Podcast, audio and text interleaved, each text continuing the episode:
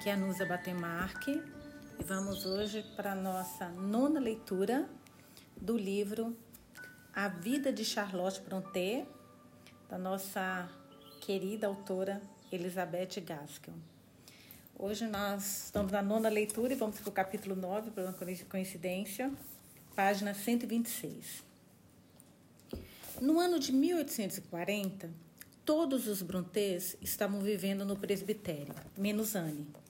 Como eu já havia mencionado, por alguma razão que desconheço, o plano de enviar Branwell para a Academia Real não deu certo. Provavelmente fora descoberto que as despesas seriam muito maiores do que o seu pai poderia bancar. Mesmo com a ajuda do trabalho de Charlotte no estabelecimento de Miss Wooler, que permitia que Anne vivesse e estudasse lá. Pelo que eu ouvi, Branwell deve ter ficado extremamente desapontado quando o plano falhou ele era certamente muito talentoso e sabia disso, o que fazia com que ele desejasse ardentemente fazer seu nome, escrevendo ou desenhando. Nossa, é uma família de, de talentos, né? Ao mesmo tempo, é provável que ele teria descoberto que seu amor pelos prazeres da vida e seus hábitos irregulares seria um enorme impedimento em sua estrada para a fama. Porém, essas máculas em seu caráter eram apenas uma razão a mais para que ele desejasse a vida em Londres, onde ele imaginava que poderia obter muitos estímulos para o seu intelecto, que já era bem desenvolvido, e ao mesmo tempo teria liberdade de agir, coisa que somente as cidades grandes podem permitir. Sendo assim, seu ser sentia-se atraído pela metrópole, e ele deve ter passado muitas horas analisando o mapa de Londres, a julgar por uma anedota que me foi contada. Algum viajante de algum comércio londrino veio a Howard para passar uma noite, e por conta do hábito infeliz do lugar, o brilhante Patrick foi convocado à hospedaria a fim de entreter o viajante com suas conversas intelectuais e suas observações inteligentes. Eles começaram a conversar sobre Londres, sobre os hábitos e a vida na cidade, assim como os lugares que havia para se divertir lá.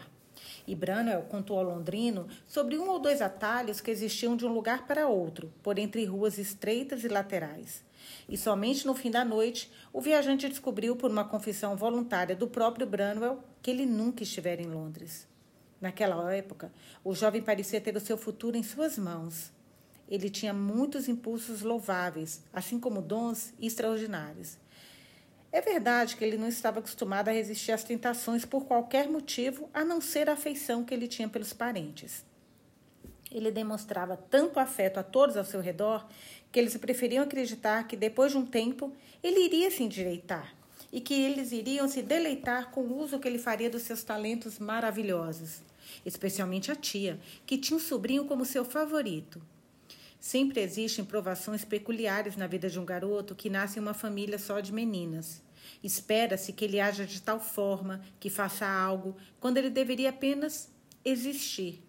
E a necessidade de se fazer alguns sacrifícios por ele se amplifica e acaba por sacrificar tudo, ainda conferindo ao rapaz a fama de egoísta. Nesta família em especial, enquanto o resto possuía hábitos quase ascéticos, Branwell podia ser autocomplacente. Porém, desde cedo, sua habilidade de atrair e afeiçoar as pessoas a ele era tão grande que poucos que tinham contato com ele não se deslumbravam, sentindo o desejo de realizar todas as suas vontades. É claro que ele tomava muito cuidado para não revelar seus prazeres diante do pai e da mãe. Contudo, aos poucos, seu tom de voz e pensamentos foram ficando mais grosseiros durante algum tempo, suas irmãs tentaram se convencer de que essa grosseria era apenas parte de sua masculinidade. Elas tentavam fingir, pelo amor que sentiam pelo irmão, que Branwell não era pior do que os outros rapazes. Naquela época, embora ela soubesse que ele havia cometido alguns erros, mesmo que evitassem saber a natureza exata de tais erros, ainda assim ele era esperança, o queridinho, o orgulho delas, que um dia traria muita glória ao nome dos Brontês. Ele e a irmã Charlotte possuíam estrutura mais mirrada, eram mais baixo, enquanto as mais baixos, enquanto as outras duas eram mais altas e tinham estrutura mais larga. Eu cheguei a ver o perfil de Branwell. Era do tipo que seria considerado bastante atraente. A testa ampla, os olhos bem colocados e uma expressão intelectual. Seu nariz também era aceitável. Embora as linhas grosseiras em volta da boca, os lábios um tanto fino, possuíam um belo formato e sugeriam autocomplacência. O queixo, levemente retraído, no entanto, passava uma ideia de alguém que não possuía muita força de vontade. Seus cabelos e sua compleição tinham uma coloração arenosa. Brunel, Brunel puxara muito do seu sangue irlandês, possuindo um jeito franco e genial, com uma galanteria natural. No fragmento de um manuscrito pertencente a Brunel, existe uma expressão de felicidade e justiça que é bastante impressionante.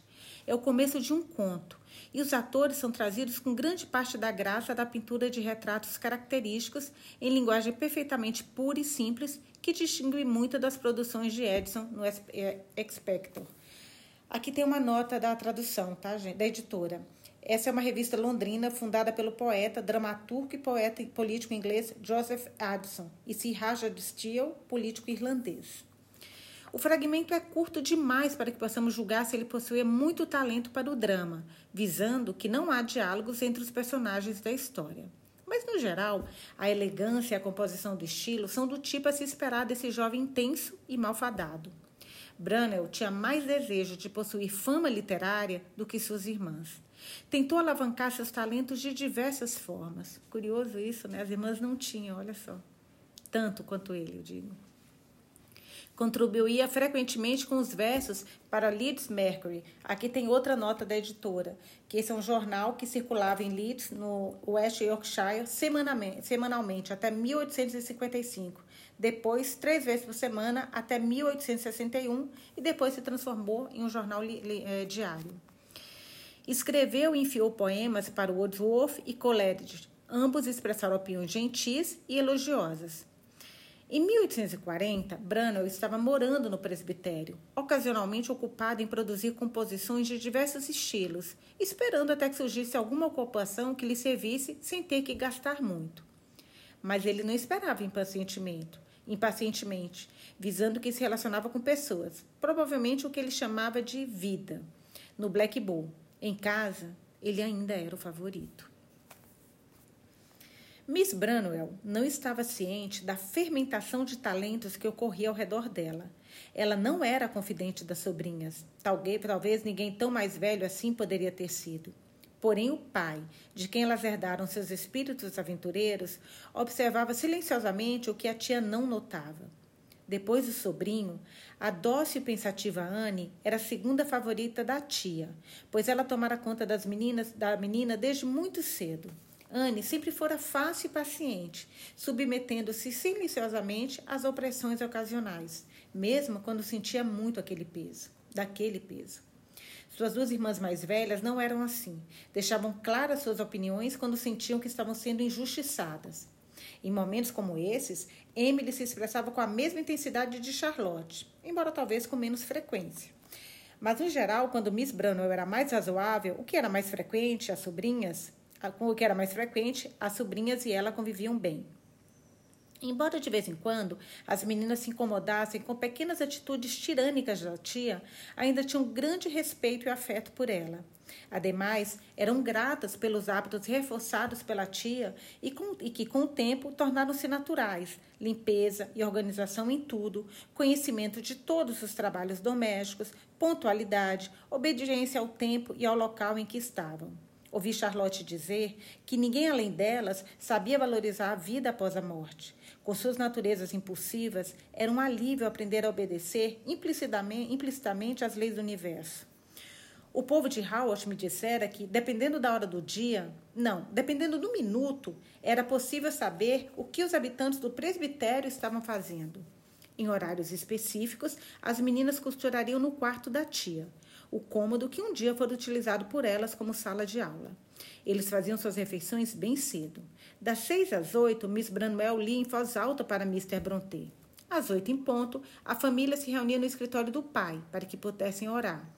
Às nove horas na, da noite, Mr. Brontë, a tia e Tab já estavam na cama, ocasião em que as meninas ficavam livres para andar de um lado para o outro pela sala, como animais selvagens incansáveis, conversando sobre seus planos e projetos, pensamentos que tinham sobre como seriam suas vidas no futuro. Nessa época sobre a qual estou escrevendo, o plano favorito delas era abrir uma escola. Pensavam que, com poucos artifícios, construindo um pequeno cômodo adicional, um pequeno número de alunas, quatro ou seis, poderia ser acomodada no presbitério. Como ensinar parecia a única profissão possível para elas, e como parecia claro que Emily não conseguiria viver longe de casa, enquanto as outras também sofriam tanto pelo mesmo motivo, esse plano de abrir uma escola parecia bastante desejável. Isso me lembra uma coisa que o meu cunhado sempre me fala. Enquanto nós fazemos nossos planos, os deuses dão risadas. Quer dizer, a gente faz todos, que nem elas, todo um plano, vamos abrir escola, vamos ser professora, cuidar de quatro a seis alunas, porque elas não queriam sair de casa. O que estava programado para elas, o que os deuses estavam programando para elas, era bem melhor, né? Voltando, então, esse plano de abrir uma escola parecia bastante desejável. Mas ele envolvia certos gastos e a tia era contra isso. Ainda assim, não havia ninguém a que elas pudessem recorrer para o empréstimo. Empréstimo, exceto Miss Branwell, que havia economizado um tanto que ela pretendia mesmo dar aos sobrinhos eventualmente, mas que não desejava arriscar. Mesmo assim, o plano de abrir uma escola permaneceu em seu auge durante as noites de inverno de 1839 e 1840. As alterações que seriam necessárias e a melhor forma de convencer a tia sobre o quão sábio era dar continuidade ao projeto foram os principais assuntos entre elas. Essa ansiedade pesou em suas mentes durante aqueles meses obscuros invernais. Além do mais, os eventos externos que ocorreram em seu círculo de amigo não foram lá muito animadores. Em janeiro de 1840, Charlotte ouviu sobre a morte de uma jovem que fora sua aluna e colega de classe de Anne, enquanto estiveram em Roehead. Anne e a menina tinham se afeiçoado um bocado. Foi um dia triste, quando a notícia da morte da jovem chegou aos ouvidos delas. Charlotte escreveu o seguinte, no dia 12 de janeiro de 1840. Abre aspas. A sua carta que recebi hoje me causou bastante dor, embora fosse do meu interesse saber. Pelo que parece, Anne C. faleceu. A última vez que a vi, ela era uma jovem bonita e alegre. Agora, a, abre aspas, espasmódica febre da vida, fecha aspas, a acometera, e ela, entre aspas, jaz em paz. Aqui tem uma nota da tradução, que está uma referência a Macbeth de William Shakespeare.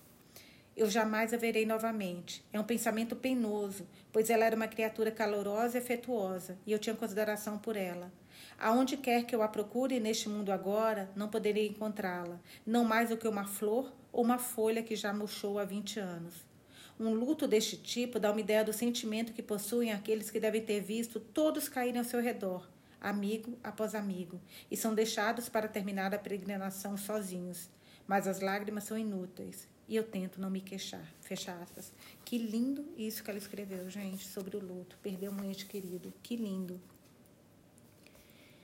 Durante aquele inverno, Charlotte ocupou-se em suas horas vagas em escrever uma história. Alguns fragmentos do manuscrito ainda existem, mas a letra é tão miúda que é difícil ler sem cansar os olhos. É difícil de ler, desculpa, sem cansar os olhos. E perdemos ainda mais o interesse de ler como ela mesma se condena no prefácio de O Professor. Aqui tem uma nota da editora, tá? Que esse foi o primeiro romance oficialmente escrito por Brontë, mas somente lançado após a morte da autora. Eu já li esse livro, é lindo.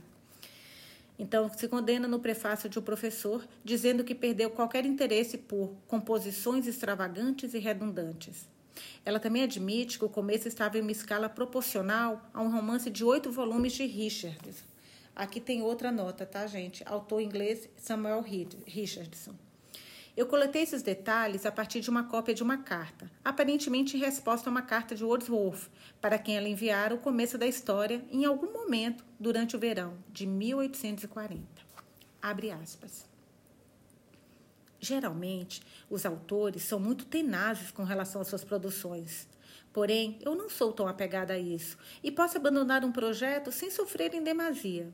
Sem dúvida que, se eu tivesse dado continuidade, teria criado algo bem semelhante às obras de Richardson. Eu tinha material em minha mente para uma meia dúzia de volumes. É claro que é com certo arrependimento que abandono qualquer ideia tão adorável quanto a que eu havia arquitetado. arquitetado. É bastante edificante e rentável criar um mundo dentro da sua cabeça e povoá-lo com seus habitantes, que tanto são seguidores de Melchizedek. Aqui tem uma outra nota da tradutora que refere-se ao rei de Salém e sacerdotes de rei El, El Elion, frequentemente traduzido como Deus Altíssimo, mencionado no capítulo 14 do livro de Gênesis. E não possui um pai ou mãe além da sua imaginação. Sinto pesar por não ter nascido há 50 ou 60 anos, quando a Ladies Magazine, aqui tem outra nota, é uma das primeiras revistas femininas de Londres, que ficou de 1770 a 1847, publicada mensalmente. Então, quando a Lady Ladies Magazine estava florescendo como frondosa árvore nativa. Aqui tem outra nota, que é referência ao Salmo 37, 35. Nesse caso, não tenho dúvidas de que minhas aspirações quanto à fama literária teriam sido encorajadas, e eu teria tido o prazer de apresentar Mrs. Percy e Mrs. West para as melhores pessoas, registrando todos os seus dizeres e afazeres em páginas de coluna dupla e pouco espaço entre as linhas. Recordo-me de que quando eu era criança, agarrava algum volume antiquado e ia ler escondida, cheio de prazer. Você fez uma boa descrição das moças pacientes daquela época. Minha tia era uma delas, e até hoje ela acredita que Ladies Magazine é infinitamente superior a qualquer uma dessas porcarias da literatura moderna. Imagina aquela leitura moderna em 1840, né? Eu penso mesmo, pois li quando era criança e na infância somos capazes de admirar, mas não somos muito críticos. Fico feliz em saber que não consegue decidir se sou escriturário de um advogado ou uma costureira que lê muito. Meu Deus.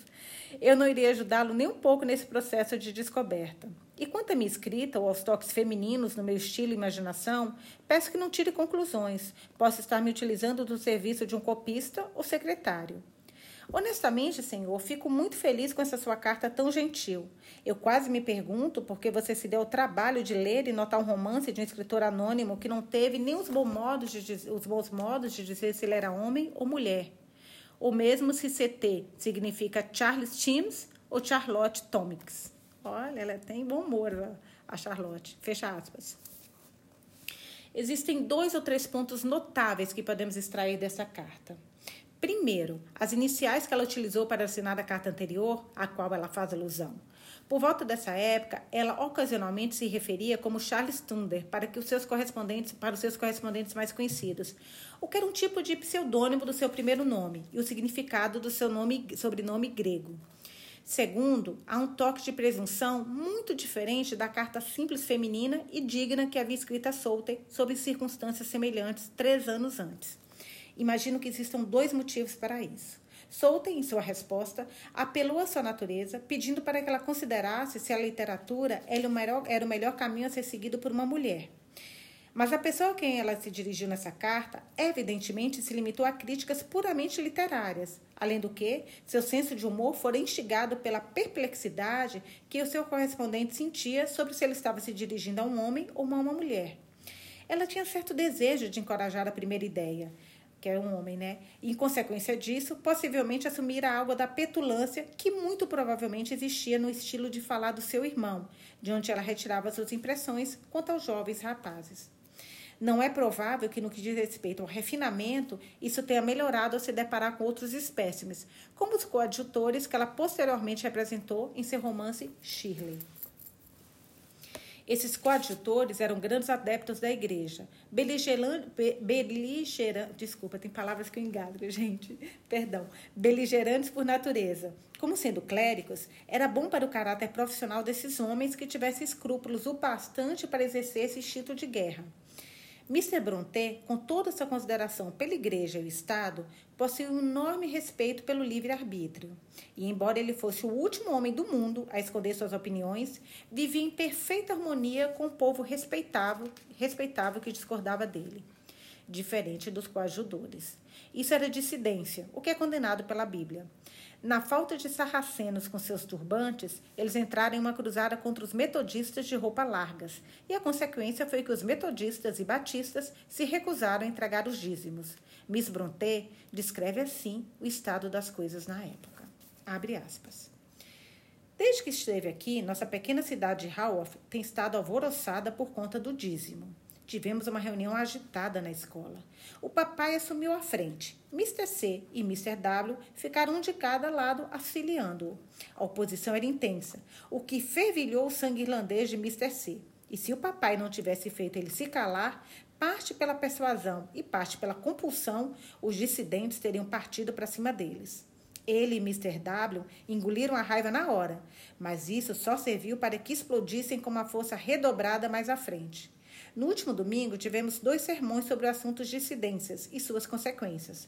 Um durante a tarde, ministrado por Mr. W, e um à noite, ministrado por Mr. C. Todos os dissidentes foram convidados e eles realmente fecharam as capelas e apareceram em massa. Claramente a igreja ficou lotada. Mr. W fez um discurso nobre, eloquente e anglicano, ferozmente enfrentando os dissidentes. Pensei que aquilo tivesse sido suficiente por algum tempo, mas não foi nada comparado à dosagem que lhes foi empurrada goela abaixo. Nunca vi um sermão mais inteligente, ousado e apelativo do que aquele feito por Mr. C no domingo. Não foi um discurso inflamado, hipócrita, lamorioso ou chocoso. Ele apenas se levantou e falou com a ousadia de um homem impressionado com a verdade existente no que dizia, que não temia os inimigos ou as consequências. O sermão teve a duração de uma hora. Jesus. Ainda assim, lamentei por ter chegado ao fim. Não digo que concordo pleno ou parcialmente com o que ele ou Mr. W disseram. Em minha opinião, são fanáticos, intolerantes e seu senso comum é injustificável. Minha consciência não permite que eu seja uma puseísta. Aqui tem uma nota da tradutora, que é adepta ao movimento religioso renovador chamado puseísmo, promovido pelo teólogo inglês Eduardo Pusey, que levou para o catolicismo uma fração da igreja anglicana. Então, minha consciência não permite que eu seja uma puseísta ou algo do gênero. Mas se eu fosse uma dissidente, eu teria apanhado a primeira oportunidade de chutar ou chicotear os cavalheiros pelos seus ataques severos e amargos à minha religião e seus pregadores. Mas apesar disso tudo, admiro a integridade que poderia ditar uma oposição tão destemida a um antagonista tão forte. Caramba, gostei bastante. PS.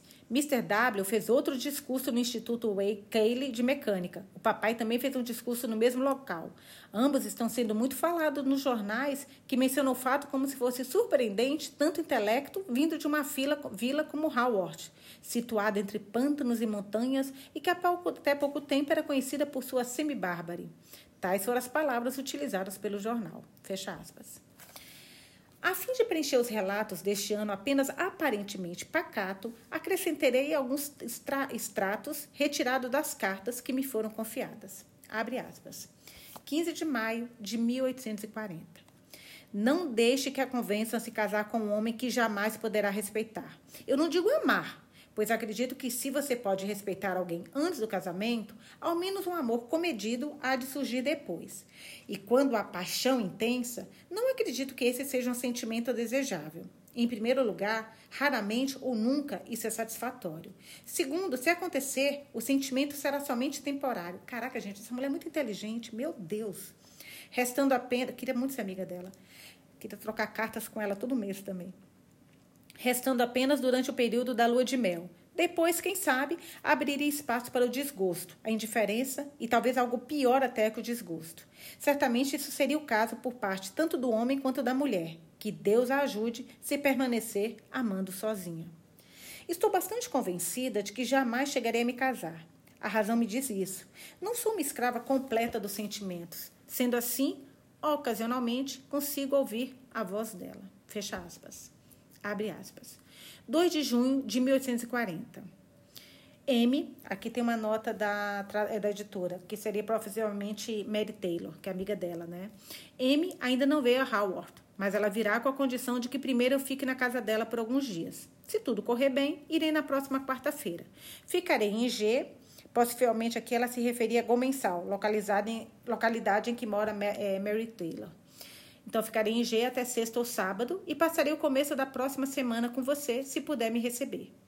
Essa última frase foi absurda, porque se eu ficarei feliz em vê-la, é claro que ficará feliz em me ver. Esse plano é curto, mas é o único plano prático que posso executar, considerando todas as circunstâncias. Não insista para que eu passe mais do que dois ou três dias, porque serei obrigada a recusar. Pretendo caminhar até Keile e pegar um coche de lá até B. Então, tentarei encontrar alguém para carregar meu baú e caminharei até G. Se eu conseguir isso, será um ótimo plano. Chegarei a B por volta das 5 da tarde. Assim terei o frescor da tarde para minha caminhada. Eu já informei Amy de meus planos. Quero muito ver vocês duas. Adeus. CB. PS. Se tiver um plano melhor para sugerir, estou aberta a propostas, contando que seu plano seja prático. Fecha aspas. Esse PS dela igual aquela carta que a gente leu de Sempre Sua Ajude, né? Que ela adorava os PS. Que, aliás, gente, se não leram Sempre Sua Ajude, leiam e tem aqui no nosso podcast também. É lindo esse livro. Outra carta, 20 de agosto de 1849. Você tem visto o Miss H ultimamente? Aqui o Miss H é identidade propositalmente omitida por Elizabeth Gasca, para não ter ação judicial. Você tem visto o Miss H ultimamente? Gostaria que eles ou qualquer outra pessoa empregassem-me. Eu já respondi a incontáveis anúncios, porém não obtive sucesso. Peguei mais um bocado de livros em francês de G. Deve ter mais de 40 volumes. Já li metade disso. São como os outros, inteligentes, perversos, sofisticados e imorais. O melhor é que nos passa, uma, nos passa uma boa impressão da França e de Paris. E são os melhores substitutos de conversas em francês. Eu realmente não tenho mais nada a dizer a você, pois estou com um estado de espírito esquisito. Perdoe-me por esta carta não ser tão longa quanto a sua. Eu comecei a escrever o mais rápido que pude, para que você não esperasse pelo correio em vão. Preserve essa carta pela caligrafia curiosa, julgo-a diferenciada. Lindos borrões negros e absolutamente ilegível. Caliban. Aqui esse Caliban está em maiúsculo e tem uma nota da tradução é, Caliban é um personagem importante na peça de William Shakespeare em The Tempest. Seu personagem, um escravo selvagem deformado, metade homem, metade monstro, é uma das poucas figuras de Shakespeare que ganharam vida própria fora do próprio trabalho de Shakespeare. Por estar sempre procurando alguém para argumentar sobre a vida, acabou tornando-se uma ideia. Gostei, não sabia disso. O vento assopra onde quer e ouves a sua voz, mas não sabes de onde vem nem para onde vai. Aqui é referência a João 3, é, 8. Acredito que seja uma escritura, embora eu não saiba dizer de qual capítulo ou livro ou se a citação está correta. Entretanto, leva-me a escrever uma carta a uma jovem moça chamada Ellen, que um dia conheci no marco, março da vida, quando na manhã meu espírito era jovem. Aqui tem outra nota, referência ao livro Recreations of Christoph North, de John Wilson. Essa jovem desejou que eu escrevesse para ela desde então, embora eu não tenha nada a dizer. Então vou postergando, dia após dia, até que enfim, temendo que ela amaldiçoe-me por seus deuses, sinto-me obrigada a redigir algumas linhas que ela pode ou não considerar uma carta. Agora, se a jovem espera que haja algum sentido nesta produção, ficará terrivelmente decepcionada. Falhei um prato de salmangude Aqui tem outro. É um prato de carnes cozidas, frutos do mar, legumes, frutas, folhas, nozes e flores, temperados com azeite, vinagre especiarias. A nota da tradução. Cozinharei a mistura, mexerei o cozido e jogarei por cima um omelete soufflé à la française, que é um uh, omelete soufflé à moda francesa. Enviarei, enviarei junto aos meus cumprimentos. Os ventos, muito, forte, muito fortes em nossa montanha da Judéia, embora suponho eu que não seja nada comparado com o vento que faz nos campos planos de Filisteia, que é a paróquia de B, produziram os mesmos efeitos sobre o conteúdo da minha caixinha de conhecimento que um copo de uísque faz sobre a maioria dos outros bípedes. Vejo tudo cor-de-rosa e sinto vontade de dançar dig. Aqui ela falou cor-de-rosa em francês. Eu não vou ler para vocês em francês, porque, sinceramente, não vou passar mais humilhação do que eu estou passando.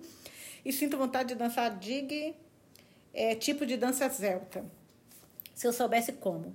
Acredito que eu tenho a natureza semelhante de um porco ou um burro. Ambos são muito afetados pela ventania.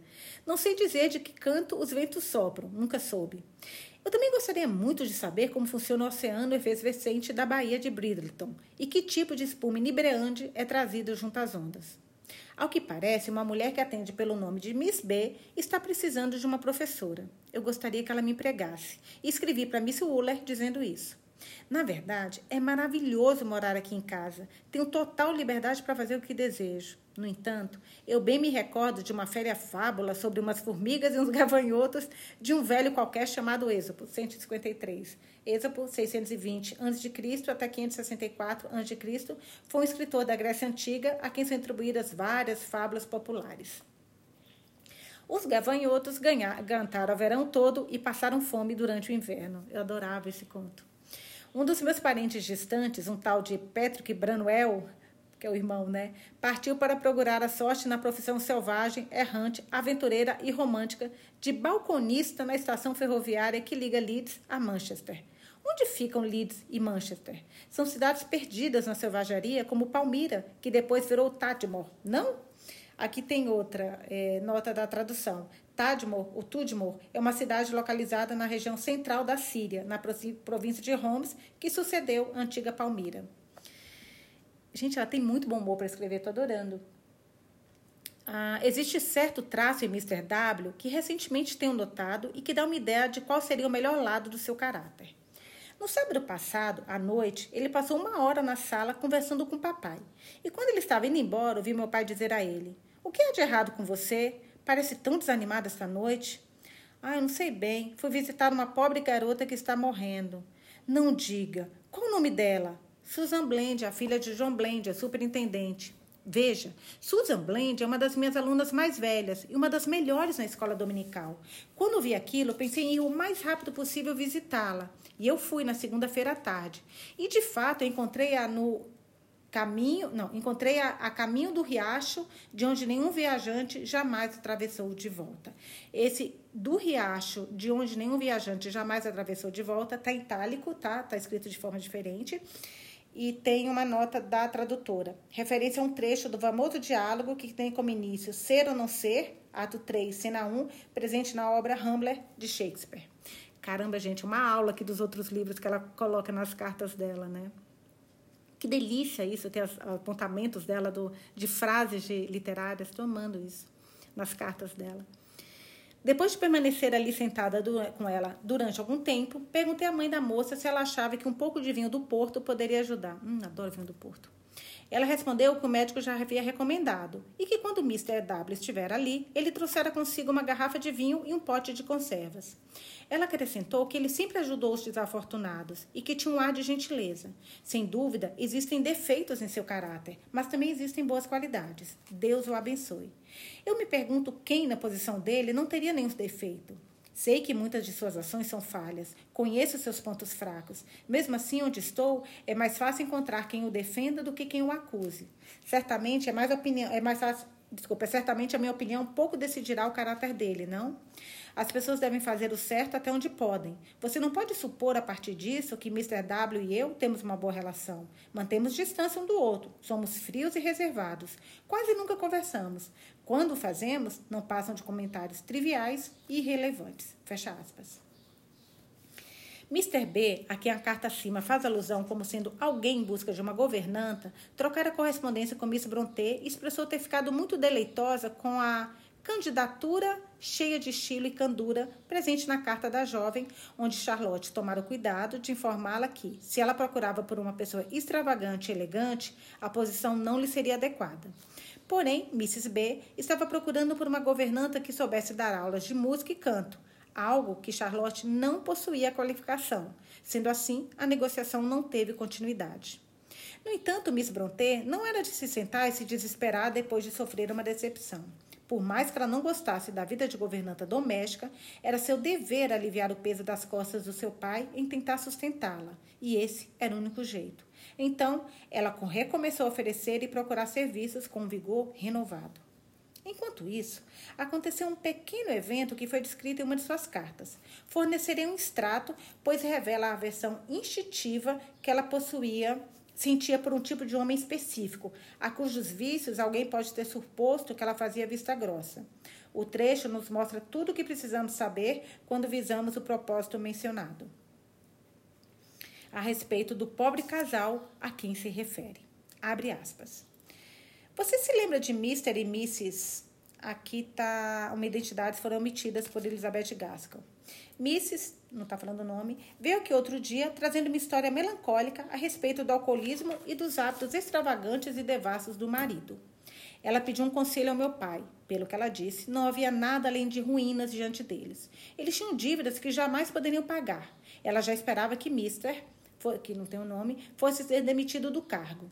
Sabia também, por experiências passadas, que os vícios do marido não tinham mais jeito. Além disso, ele tratava a esposa e o filho de maneira selvagem. Nossa, imaginei isso, deve bater ainda na, na família. Meu pai aconselhou que ela o deixasse e voltasse para a casa dos pais, se ela tivesse uma casa para voltar. A mulher respondeu que era isso que ela tinha decidido fazer e que ela o deixaria assim que Mr. B o demitisse. Ela também expressou seu enorme desgosto pelo marido e que não possuía mais a menor consideração por ele. Eu não me impressiono com isso, mas me impressiono por ela ter se casado com um homem por quem possuía sentimentos parecidos com o que sente agora. Pô, é verdade. Tenho certeza, tenho a certeza moral de que nenhuma mulher decente poderia experienciar, experienciar qualquer coisa que não aversão por um homem como Mister, que está oculto o nome, Antes de saber ou suspeitar do seu caráter, e quando duvidei de seus talentos, senti essa aversão em um nível incontrolável. Eu detestei conversar com ele, detestei olhar para ele. E por eu não ter certeza se havia um motivo para detestá-lo assim, e por ser absurdo confiar apenas no meu instinto, eu escondi e reprimi esse sentimento o máximo que pude, e em todas as ocasiões eu tratei com a maior civilidade possível.